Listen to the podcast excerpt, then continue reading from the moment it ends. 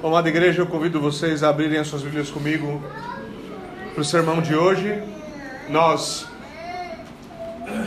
estamos no livro de Ruth, nós estamos no seu terceiro capítulo. Eu convido vocês então a partirem para lá. Ruth, capítulo de número 3. Na semana passada nós vimos a primeira perícope desse capítulo, agora nós partimos naturalmente para a segunda hoje do versículo 6 até o versículo de número 13. Ruth, capítulo de número 3, do versículo 6 ao versículo de número 13. Eu convido vocês para ouvirem a leitura da palavra de Deus com atenção e com fé. E assim diz o Senhor. Então Ruth foi para a eira e fez conforme tudo o que sua sogra lhe havia ordenado. Quando Boaz terminou de comer e beber e já estava de coração tanto alegre, foi deitar-se ao pé de um monte de cereais. Então Ruth chegou de mansinho, descobriu os pés dele e se deitou. Aconteceu que, no meio da noite, o homem se assustou e sentou-se. E eis que uma mulher estava deitada a seus pés. Boaz perguntou: Quem é você? E ela respondeu: Sou Ruth, a sua serva. Estenda a sua capa sobre esta sua serva, porque o Senhor é um resgatador. Boaz respondeu: Que você seja bendita do Senhor, minha filha. Você se mostrou mais bondosa agora do que no passado pois não foi procurar um homem mais jovem, fosse rico ou fosse pobre. E agora, minha filha, não tenha medo. Tudo o que você falou eu vou fazer, porque todo o povo da cidade sabe que você é uma mulher virtuosa.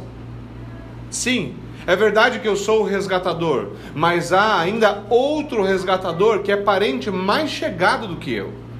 Fique aqui essa noite. Pela manhã, se ele quiser resgatar você, muito bem, ele que o faça mas se ele não quiser, eu farei, tão certo como vive o Senhor. Deite-se aqui até de manhã. E amém. Senhor, nós pedimos pela iluminação do Teu Santo Espírito, pedimos que o Senhor abra mentes e corações, fortaleça-nos, alimente-nos com graça, exorte-nos, corrija-nos conforme necessário. Age em nós, Senhor, é o que nós te pedimos por Cristo Jesus. E amém. Bom, meus irmãos, vamos pegar um sumário do que nós temos apresentado aqui para nós. Primeiro, o nosso narrador ele nos apresenta um resumo do que aconteceu. Lembre-se, na semana passada que eles não estiveram conosco, nós vimos o plano, certo? Noemi apresenta o plano a Ruth e fala: Olha, aqui está o plano. E a gente viu que esse plano é um plano peculiar. Ele é um plano com conotações peculiares. Ele é um, ele é um plano carregado com linguagem uh, dúbia certo? Ele é um plano estranho. E agora chegou a hora de botar esse plano em prática. Tudo que acontece no capítulo 3 até, até a solução desse dilema acontece no prazo aí de 24 horas. Tudo é muito rápido na narrativa, certo? Então Ruth, Noemi diz a Ruth: Isso tem que acontecer hoje mesmo. Boaz está na eira hoje. Vai tomar banho, vai se perfumar, vamos lá.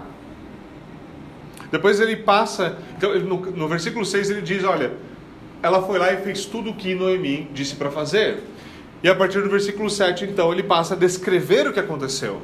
Então, depois de um longo dia de trabalho, uma noite de celebração, Boaz ele vai descansar com o coração alegre. Conforme o planejado, Ruth chega de mansinho e aborda ele. E no meio da noite, Boaz acorda de repente, nota a presença de alguém e pergunta naturalmente quem é.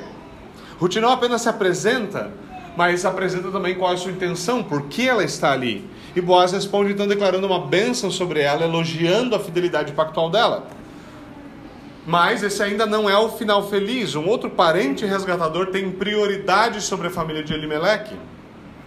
Boaz instrui ela então a permanecer com ele e faz um juramento de que ele resolverá o impasse assim que o sol raiar. Isso aqui nós temos como um sumário do nosso texto. E vamos então tentar nos aprofundar um pouquinho em algumas das coisas aqui na execução desse plano. Como nós vimos na semana passada, Noemi bola esse plano e esse plano é um plano peculiar. A ideia dela é solucionar o dilema vivido por Ruth. Lembre-se, o capítulo 2 terminou com a, com a ideia, com a afirmação de que Ruth continuava morando com a sua sogra. Apesar das aparências, Ruth topa colocar o plano em ação. Tudo teria que acontecer de novo, no mesmo dia. Então Ruth se prepara, banho, perfume, roupas e toma o caminho para os campos. Ela vai em direção à Eira. Nosso texto começa dizendo que ela fez tudo o que Noemi havia ordenado. E graças a Deus o narrador não para por aí, porque todos nós morreríamos de curiosidade, certo? Você ouve o plano e fala, ah, então deu tudo certo. Não é assim que se conta história. Continua, mais detalhes. Nós queremos, obviamente, saber mais. E foi assim que tudo aconteceu. Após um longo dia de trabalho, Boaz ele estava celebrando. Era natural isso acontecer naquele período, na festa, na festa das primícias certo? Eles escolheriam a hora de, de bater o cereal, de preparar o cereal para poder levar para colher, para vender e assim por diante na eira. Eles celebrariam aquilo, aquilo era um motivo de alegria, certo? Mais ou menos o que você sente quando recebe seu pagamento e fala assim: Olha só, estou rico. Daí depois, outro dia, você percebe que não era bem assim que a história continuava. Né? Mas a ideia era de celebração, porque é, diferente de nós, o que acontecia é quando você via a, a, a, pilha de cereal, você lembrava que Deus havia abençoado. Você deveria lembrar, pelo menos, que Deus o havia abençoado. Esse é um elemento que nos falta hoje em dia. Nós não recebemos nossos salários, nossos pagamentos, nós não fazemos nossas compras no mercado e damos graças a Deus porque Ele supriu. Porque na nossa cabeça moderna, muito mais quadrada e dura, nós achamos que, bom, quem foi no mercado fui eu, não fui eu que plantei, eu só comprei isso pronto, quem me deu o salário foi o patrão, e nós conseguimos ser tão estúpidos a ponto de tirar Deus da equação. Né? Mas aqui isso não era possível. Eles sabiam que dependiam de Deus, isso era muito mais objetivo. Então eles se alegravam, eles celebravam isso. Possivelmente ele estava ali com ceifeiros, possivelmente com donos de outros campos. Até agora, o que é curioso aqui é que o nosso vocabulário, se você quiser ver, explorar um pouquinho mais esse vocabulário, volte no sermão anterior, você pode ouvir depois em algum lugar, certo? Mas é, é interessante notar que o, o vocabulário do plano já era um vocabulário pesado. O vocabulário do plano já tinha uma conotação sexual forte, peculiar, certo? Algo que não é tão comum. Toda a ideia de descobrir é um termo que geralmente é utilizado na escritura para descobrir a nudez de alguém. Os pés, descobrir os pés seria, os pés seriam basicamente uma figura de linguagem utilizada para descrever, muitas vezes eufemisticamente, o órgão reprodutor masculino. E deitar-se, bom, num contexto no qual você está falando de descobrir pés e deitar-se, o plano soa um plano problemático. Ele soa um plano ruim, sejamos honestos. Ele não soa um plano normal. E agora, na execução desse plano, a gente passa para a execução e o nosso texto diz que Boaz come, Boaz bebe, eles bebiam vinho, era muito seguro beber vinho, e ele já está com o coração um tanto alegre depois de beber. Fala, não, o plano já era ruim o suficiente, agora a execução piorou, o que está acontecendo aqui? Hã? Como assim ele já estava com o coração tanto alegre? O que isso significa? Ah, o que, que Boaz bebeu demais? O que, que não era ele um homem piedoso? O que está acontecendo aqui? E é curioso porque quando você vai ler alguns comentários é, é engraçado às vezes como alguns comentaristas se esforçam para defender Boaz de um pecado que ele não cometeu, certo? Nós somos essa geração. Nós somos tão preocupados em ser limpinhos e tá tudo certinho que a gente pede desculpa por coisa que a gente não fez. Homens especialmente. Homens especialmente. Às vezes você passa por isso com a sua esposa, sabe disso, certo? Você pede desculpa. É, uma, uma das coisas que permeia a nossa cultura que sempre me deixa um embasbacado é quando alguém fala assim: desculpa qualquer coisa. Fala, filho, ou você pede desculpa por alguma coisa, ou você fica quieto. Do que, que você está falando? Ah, desculpa se eu fiz alguma coisa. Pô, meu filho, você não sabe o que você fez, está pedindo perdão pelo quê? Agora, claro, isso não é, não é um pecado, não é grave, o que é grave que assola a nossa cultura é a ideia de que nós precisamos justificar coisas que não precisam de justificação. Então alguém viu alguma coisa, ela achou aquilo estranho, nós ficamos com medo de ser julgados, com medo de ser criticados, então a gente começa a explicar por que que não é, é que talvez você não tenha entendido. A questão é muito simples. Se você desobedeceu Deus da Escritura, você pede perdão. Se você violou a lei de Deus contra um irmão, você pede perdão por aquilo que você pecou. Se você não pecou, você fica quieto. E você não pede perdão. Ainda que uma turba de modernistas endiabrados esteja, esteja exigindo de você o perdão. Ah, mas você falou que homossexualidade é pecado. E daí? É a resposta adequada. Ah, mas você falou que, que, que a transexualidade é uma abominação. É óbvio que eu falei. E daí é a resposta certa. Não, você tem que pedir perdão para eles. Perdão pelo quê? Nós vamos começar a pedir perdão por falar a verdade? Para quê? Para sermos aceitos? Olhe para as pessoas que fizeram isso e caíram nesse conto, para comediantes e assim por diante da nossa nação, que voltaram atrás e pediram perdão porque haviam ofendido certos, certos pecadores específicos. Que acontece a partir daí? Bom, são reféns disso. Você quer ser refém de alguma coisa, seja refém da verdade. Você fala a verdade e você suporta o fato de que você falou a verdade. Agora, se você pecou, você pede perdão. Isso mesmo se aplica com a sua esposa na sua família. Por isso que homens são fracos na nossa geração. Porque mesmo com as nossas famílias, nós não conseguimos olhar para isso. A sua esposa fala, faz algum argumento peculiar dizendo que aquilo significa que você não ama ela, que você traiu ela, que você isso, que você aquilo, e você fala, me perdoa, não era isso que eu queria comunicar. Você não comunicou isso, não há nada para pedir perdão que vocês precisam certamente é uma conversa, porque essa conversa realmente é ruim.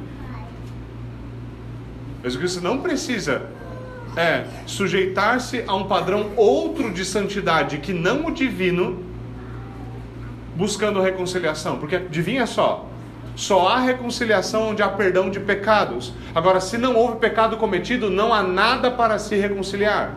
E muito provavelmente o que há para ser reconciliado é a falsa acusação e o falso padrão de santidade que alguém está tentando impor sobre você.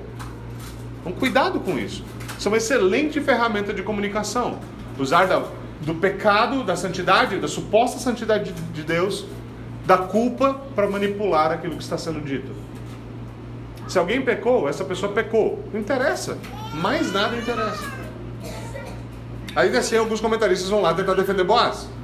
Não, mas é que é, ele estava alegre, mas não estava embriagado, mas é que ele, não é bem assim, é que certo? sempre tem um metodista para dizer, não, mas não era vinho, certo? Não era, não era vinho. Vinho na Bíblia não era, não, não, vinho na Bíblia não era vinho. Realmente, eles tinham tecnologia para parar a fermentação no ponto certo, extrair todo o álcool para beber seguro, certo? Porque o proibicionismo se aplicava lá atrás. Faz o menor sentido, né? Faz o menor sentido. Com certeza, né, Ló, quando ficou embriagado, ficou embriagado porque o suco de uva era muito gostoso. Integral, assim, purinho.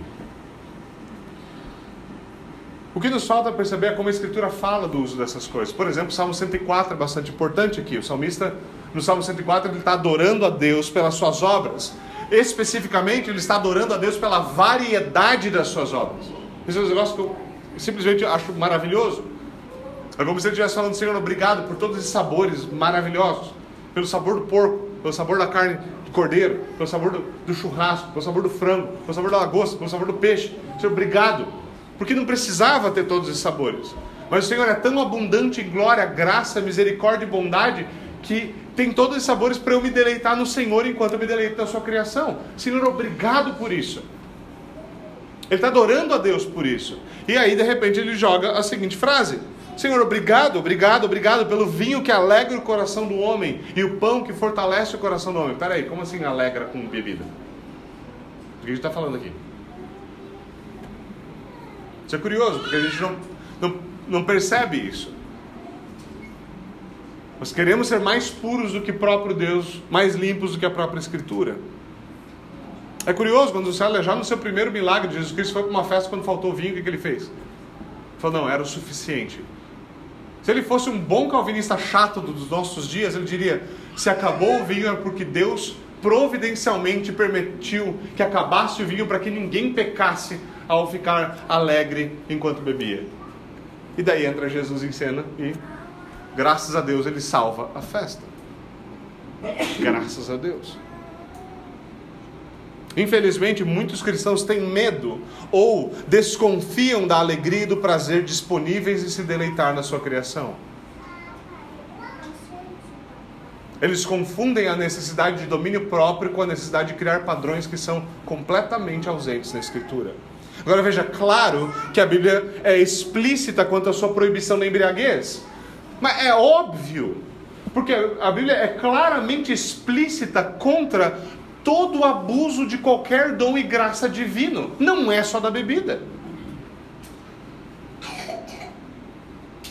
Olha entre os nossos os, as fileiras de pastores da igreja moderna, você vai ver que quando fala da bebida, o conceito de conter-se diante de um prazer não é exatamente algo que se aplica em todas as áreas da vida para muitas pessoas. O fato de que a bebida tem efeitos somatopsíquicos, como relaxamento muscular, o relaxamento emocional, a disposição à, à alegria, não significa que ela é um problema. Mas significa sim que você pode abusar de uma graça divina, escravizando-se a ela.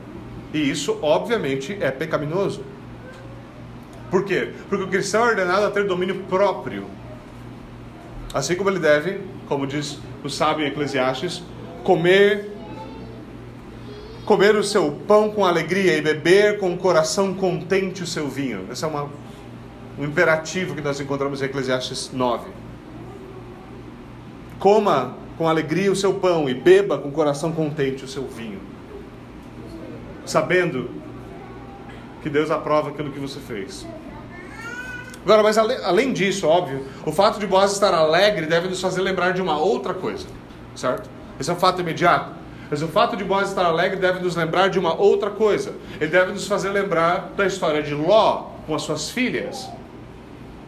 Porque o plano das filhas de Ló era o seguinte: vamos embriagar o nosso pai, vamos seduzi-lo para que nós tenhamos filhos com ele e nós tenhamos uma prole. Esse é o plano delas. Incesto foi o plano delas. E a ferramenta, o instrumento, o meio instrumental para isso foi a embriaguez. É a partir da filha mais velha de Ló e desse seu plano que surge a nação de Moabe. E agora a gente tem Ruth, uma moabita, vindo bonitona e bem vestida, para a beira da eira, que era um lugar onde muitas vezes a promiscuidade era praticada, encontrando um israelita que está um pouco feliz. O que, que isso deveria acontecer? O que, que deveria? Qual é a ideia aqui do, do autor, do narrador? É nos dar, colocar tensão no texto, nos fazer pensar o que, que vai acontecer. A trágica história da interação de Israel e Moab vai se repetir de novo, de novo. É esse o fado de Moab, embriagar gente errada e dormir com eles. O que está acontecendo aqui? Não, não é isso que vai acontecer. Na verdade, aqui é a quebra desse, desse paradigma, é a quebra desse conceito. Porque Ruth vai ser apresentada aqui como uma antítese à filha de Ló. Aqui, aquilo que aconteceu em Gênesis 19 vai ser rompido. Boaz está alegre, mas ele está alegre, ele não está embriagado. Ele está alegre contente, feliz, satisfeito. Foi um longo dia de trabalho, celebração com os amigos, bom vinho. Que motivo havia para ele estar triste? Nenhum. Então ele procura um lugar e vai se deitar. Ele vai para um dos lados da eira, ali é o lugar onde o cereal que já havia sido debulhado e peneirado ficaria, feito uma montanha para simplesmente ser carregado depois, ser vendido, ser trocado e assim por diante. E esse local é arranjado providencialmente, é um local mais isolado. Então ele vai para lá e dorme, certo? Toma um vinhozinho, nada melhor do que dar aquela esticada na canela, certo? Então é isso que ele vai fazer. Está feliz, contente, relaxado, ele dorme. Após ele dormir, Ruth então chega na surdina. Essa é a parte crucial do plano. Ela chega na surdina para abordá-lo. Agora, como nós vimos na semana passada, o plano tinha uma conotação, ele tinha um duplo sentido. E agora, obviamente, está todo mundo assim. O que, que, que, que vai acontecer na prática? Porque ter o duplo sentido é uma coisa, mas a gente sabia que o narrador estava tentando chamar nossa atenção, fazer conexões com outros, outras histórias bíblicas. Sabia que havia um peso aí, mas o que está acontecendo? O que, que Ruth faz? O que é colocado na prática? Nosso texto diz que ela chega na surdina E pelo melhor que dá para saber, pelo melhor que os que bons exegetas conseguem tirar do texto, o que ela fez aqui foi descobrir as pernas de Boaz. Ela descobre as pernas, ele expondo ele à brisa da noite, ao vento frio. Ela expõe ele ao tempo. Então ela deita próxima dele, provavelmente próxima aos seus pés, e espera. Esse era o plano. Esse era o plano, ela espera. Agora ela deveria esperar e ver o que vai acontecer. Então o nosso texto continua e aqui ele chama atenção para algo. Ele diz que no meio da noite, no meio da noite algo aconteceu. E é interessante porque você deveria, pelo menos, parar para prestar atenção nesse tipo de linguagem. Por que ele nos dá esse no meio da noite? Por que ele nos dá como se fosse um tipo de horário? Isso aqui não quer dizer meia-noite necessariamente, mas é algum lugar no meio da noite, certo? E por que isso é importante? Bom, porque isso nos ajuda a ver isso como um marcador, a chamar a nossa atenção para algo. A Escritura descreve esse mesmo horário, no meio da noite, o momento em que o Senhor matou o filho primogênito do Faraó. Foi no meio da noite. Foi no meio da noite que Sansão escapou de Gaza arrebentando suas portas. Mesmo muito depois, Jesus, quando vai contar a parábola das virgens, diz que o noivo vem no meio da noite. Certo?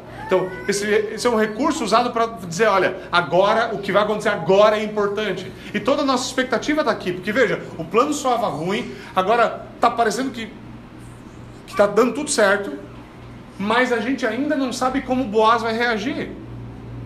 Como é que será que ele vai reagir? Mas não sabe o que acontece.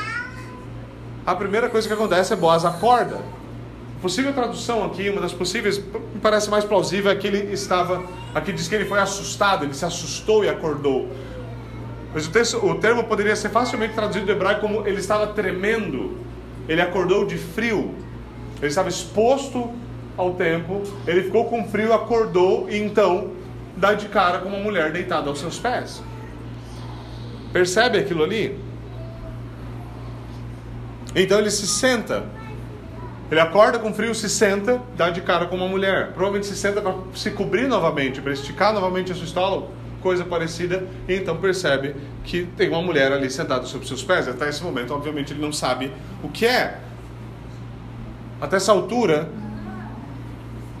tendo ouvido o plano, tendo chegado aqui na sua execução, é esperado que a audiência esteja de fato aflita e empolgada ao mesmo tempo. Aflita porque a potencialidade disso aqui da coisa ruim é muito grande. A potencialidade disso aqui dar errado é absurda. Ele poderia olhar para ela e falar: Que isso? O que você pensa que é? Sua mulher indecente, sua safada, vai embora daqui. Você é de Moab, mas você não sabia que a coisa de mulher da vida ficar vindo aqui na era no meio da noite e abordar homem? Que essa era, essa era, era o comum. Será que é assim que ele vai agir? Ou será que ele vai ser gentil e dar um fora em Ruth? Não, não tem interesse. O que vai, o que vai acontecer? Boaz faz a pergunta mais natural do mundo, certo? Quem, quem é você? E Ruth responde: Eu sou Ruth, é sua serva.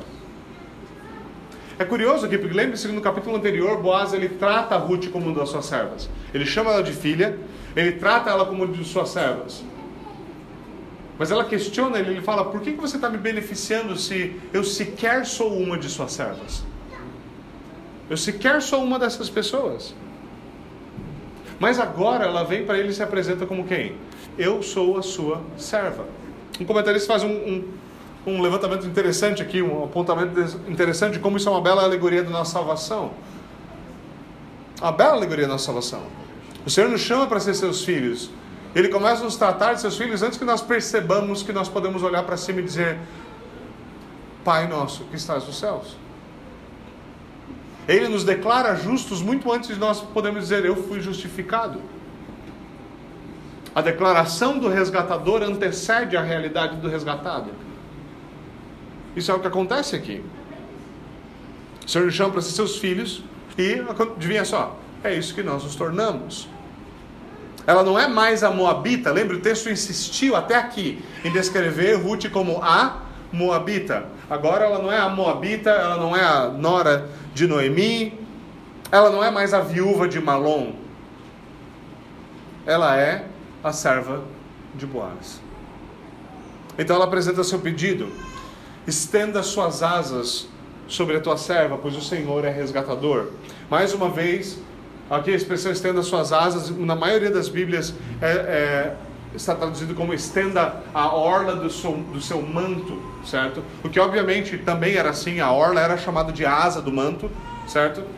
A orla é chamada de asa do manto e é, no hebraico essa era a linguagem natural. Então isso aqui obviamente também tinha uma dupla conotação. Isso obviamente poderia significar me cubra com o seu manto. Como se ela estivesse dizendo, não é só você que está com frio, eu também. Eu vou me achegar e você nos cobre. O que seria, obviamente, um indicador do que ela tinha intenção. Mas não é isso que ela está dizendo aqui. De novo, há, essa, há esse duplo sentido. O, o narrador não se envergonha de usar esse duplo sentido para nos prender ao texto e para nos fazer pensar. O problema é que a gente é tão higienizado que a gente não consegue ler assim. A gente acha, não, mas. Mas ele faz isso. Isso poderia ser entendido como pedido para que ele cobrisse ela e aproximasse-se dela. Mas ao mesmo tempo, o que ela está falando aqui é um espelho exato do que Boaz falou para ela anteriormente. No capítulo 2, ele diz para ela o quê? Que Deus abençoe você, porque você veio se refugiar debaixo das asas do Deus de Israel. Você veio procurar as asas de Jeová e debaixo das suas asas você vai encontrar refúgio. Agora ela vai e diz a ele: estenda as suas asas sobre mim. Estenda as suas asas sobre mim. Note que ela não pede apenas para que ele se case com ela. Mas ele fala: Você é um Goel, você é um resgatador. Ela está falando aqui do resgate de toda a sua família da família da qual, a qual ela pertence, ela está incluindo Noemi aqui. Assim como Noemi estava pensando no bem dela como plano, agora ela está pensando em como fazer o bem à sua sogra. Ou seja, ela está pedindo que Boaz aqui seja a resposta à oração que ele mesmo havia feito.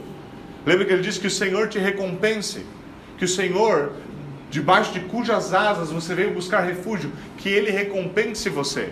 Essa foi a oração de Boaz por ela. Agora ela vem para Boaz e fala assim: então está na hora de ser a bênção pela qual você orou, filho. Está na hora de você responder a sua própria oração. Isso é algo esperado. Responda a sua própria oração. É aquela pessoa que ora pelo irmãozinho que está com dificuldade, fala, Senhor, que o Senhor levante alguém para abençoar aquele irmão. Certo? Só falta um anjo dar um tapa na sua cabeça para falar: Ô tio, presta atenção, bota a mão na sua carteira, safado. Certo? Tiago é muito mais polido na sua carta em como isso deve acontecer. Certo? Muito mais polido em dizer: né? se você é apenas um ouvinte e não um praticante, você é um safado. Certo? Essa é a minha tradução livre. Mas é basicamente o que ele quer dizer. Né? Mas essa é expectativa aqui. Responda a sua própria oração. Faça isso. Mais uma vez, o plano é perigoso de muitas formas. O plano é perigoso de muitas formas. Ele pode gerar problemas enormes. Há muitas irregularidades aparentes nesse plano. E eu sei que nós, a gente tem, eu, eu, veja, eu não estou querendo massacrar a nossa tentativa de, de, de, de, tentar ser santos. Obviamente, nós estamos tentando muitas vezes aplicar a palavra de Deus. O problema é que às vezes a gente quer fazer isso de uma maneira que não é bíblica. Então você olha para um plano desse, certo?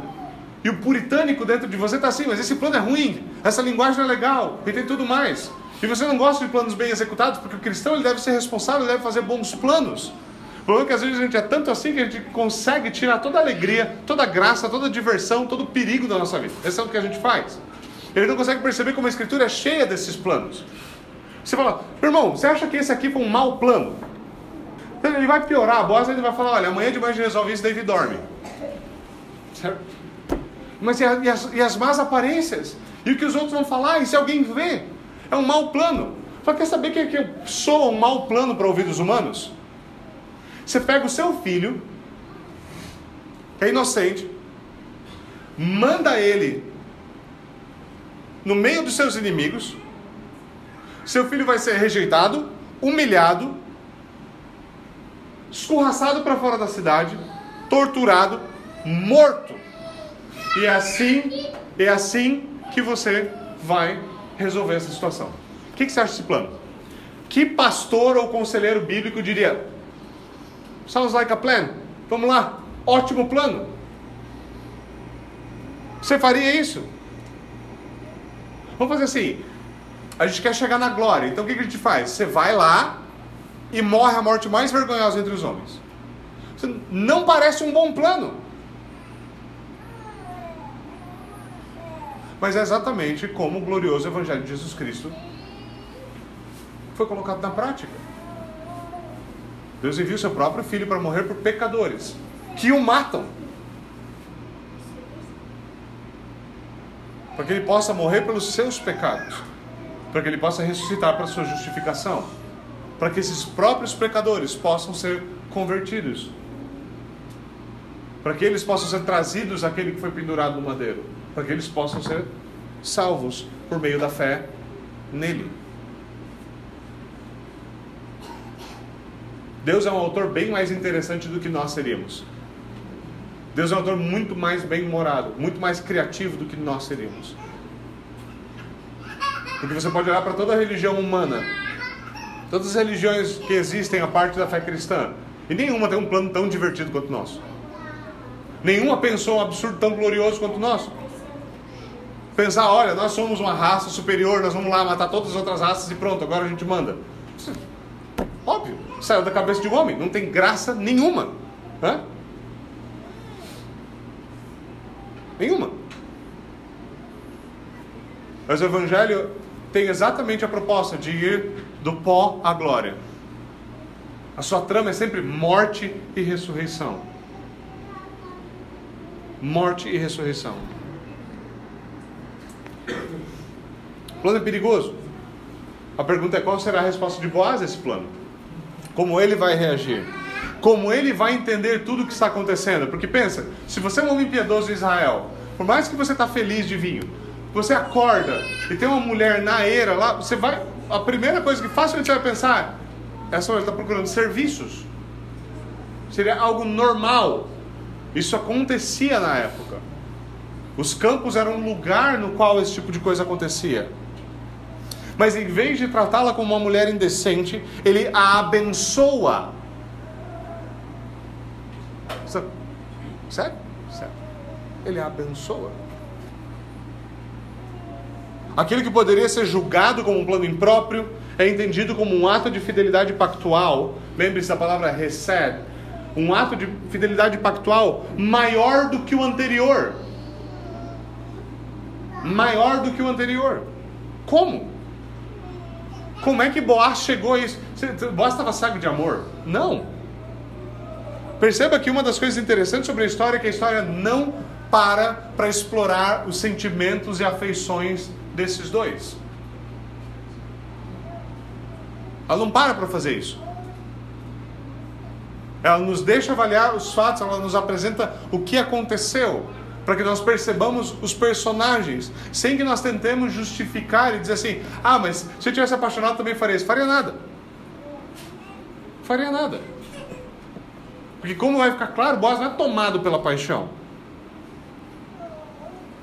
Boaz diz a ela: você poderia ter procurado um homem mais jovem, mais pobre do que eu, mais rico do que eu, mas um homem mais jovem do que eu. Mas apesar disso, você está sendo fiel à sua família e ao pacto que você fez com Noemi. Ela não estava procurando apenas um marido, ela estava procurando um parente resgatador. Um parente resgatador. Ela poderia ter pensado num homem que tivesse mais interesse para ela, ela poderia ter, ter um monte de coisa que poderia ser explorada, mas ela decide fazer o quê? Ela decide ser fiel ao voto que ela fez com a sua nora, com a sua sogra e a sua família. Boaz vê isso e fala: esse ato de fidelidade pactual sua, aqui é traduzido como bondade, esse ato de fidelidade pactual é maior do que o anterior. Porque você poderia ter feito outras coisas, mas você foi fiel. Então ele busca tranquilizá-la, dizendo que ele fará tudo o que ela pediu. Eu vou fazer. Você me pediu para resgatar você? Eu vou resgatar você. Mas ele informa para ela algo que a gente não estava esperando e que o narrador não tinha nos dado até agora. Ele nos diz porque toda a cidade, ou nos, nas, por, nos portões da cidade, todos sabem que você é uma mulher virtuosa. Aqui é a mesma expressão hebraica que nós encontramos em Provérbios 31. Você é uma mulher piedosa, uma mulher virtuosa. Ela não sabia que essa era a opinião do povo sobre ela. Mas essa era a opinião do povo sobre ela.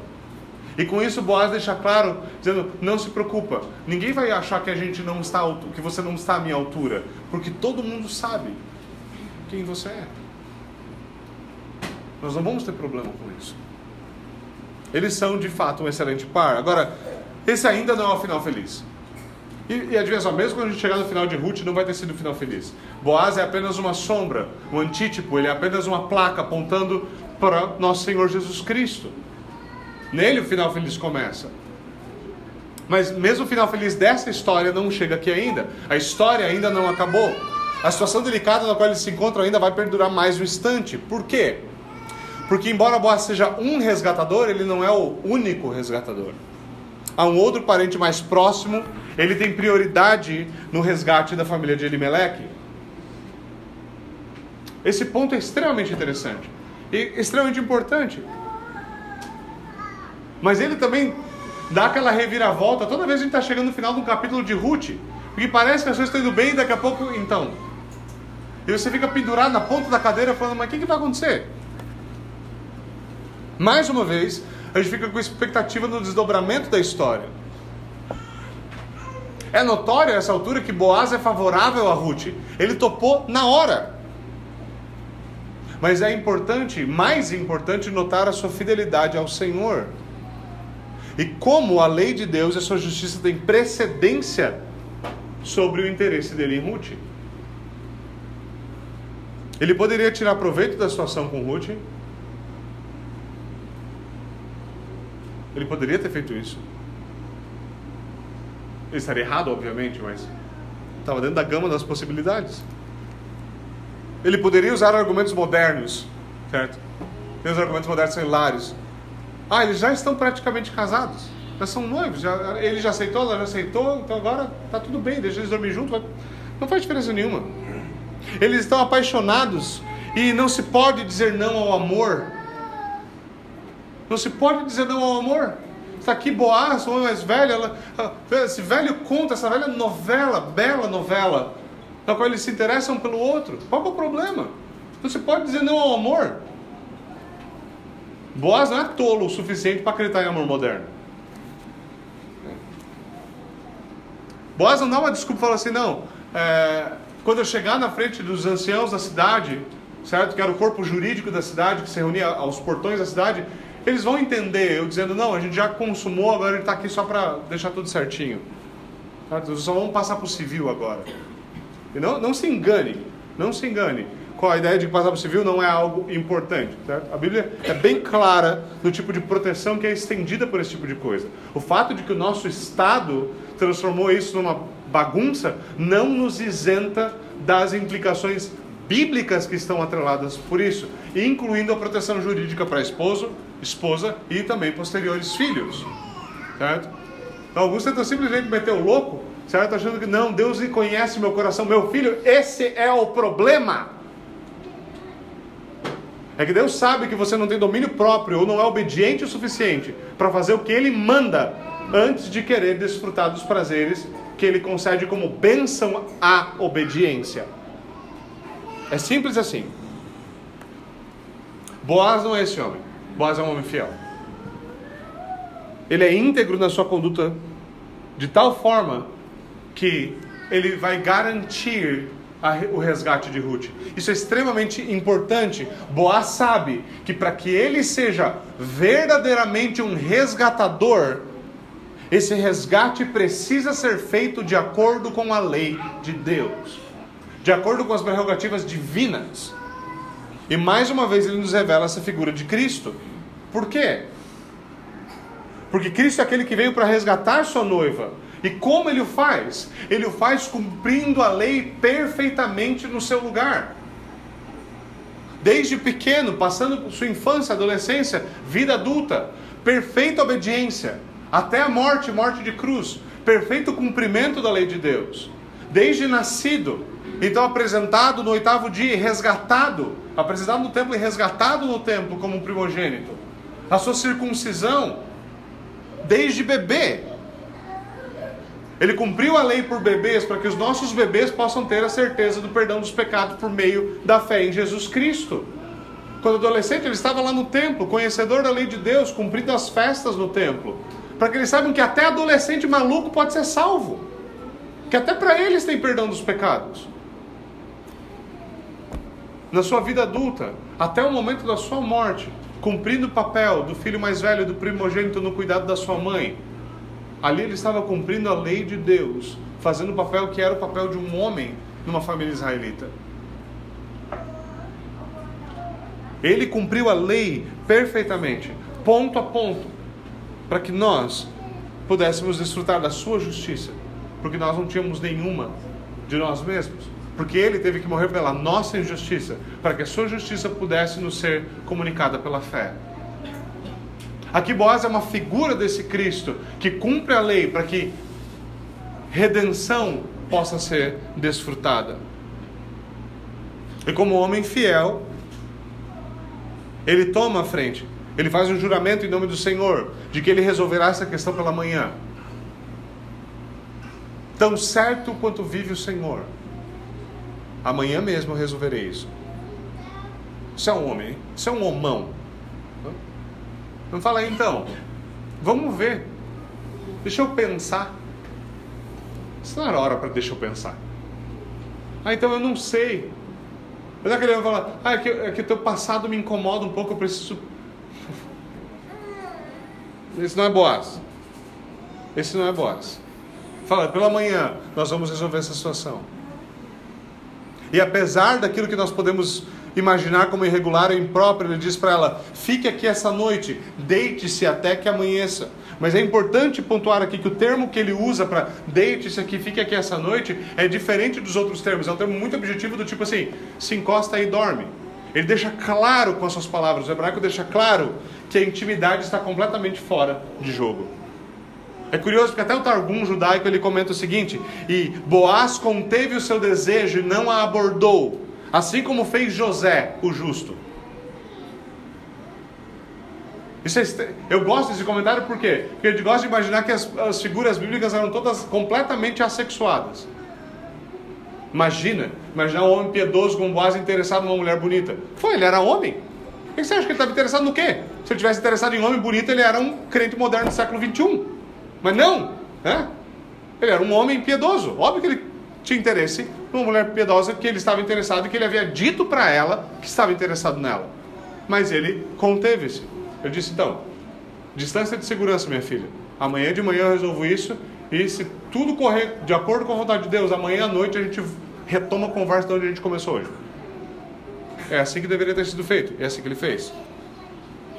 O que é importante aqui é interessante perceber, lembre-se, um dos temas gerais em Ruth é como tri, não somente a família de Elimelech, mas toda a tribo de Judá vai ser resgatada por meio da relação de Ruth de Boaz. Lembre-se que Tamar, o que ela teve de fazer para garantir a lei do liverato, para garantir um, um, um, remanescente da sua família, certo? um descendente do seu esposo, ela teve de enganar Judá.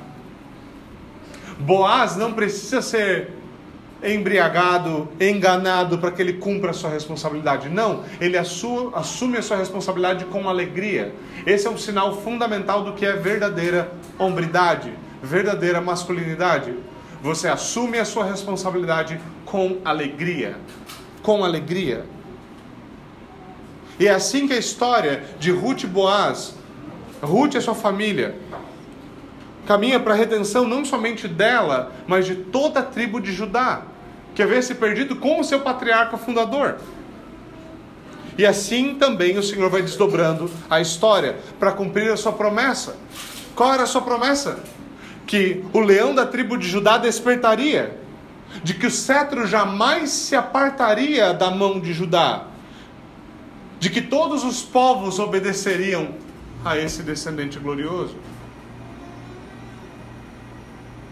Por isso, jamais você deveria ficar espantado em percorrer a genealogia de Jesus Cristo e encontrar Ruth e Boaz lá. Por quê? Porque foi assim que o leão da tribo de Judá foi trazido. Foi por meio disso daqui que o Senhor fez valer a sua promessa. E veja, meu irmão, se Ruth pode dormir sabendo que Boaz cumprirá sua promessa, ela pode deitar ali, mesmo com todos os perigos e possibilidades ruins, ela pode deitar e descansar. Quanto mais nós podemos descansar pela fé no fato de que Cristo cumprirá tudo aquilo que ele prometeu.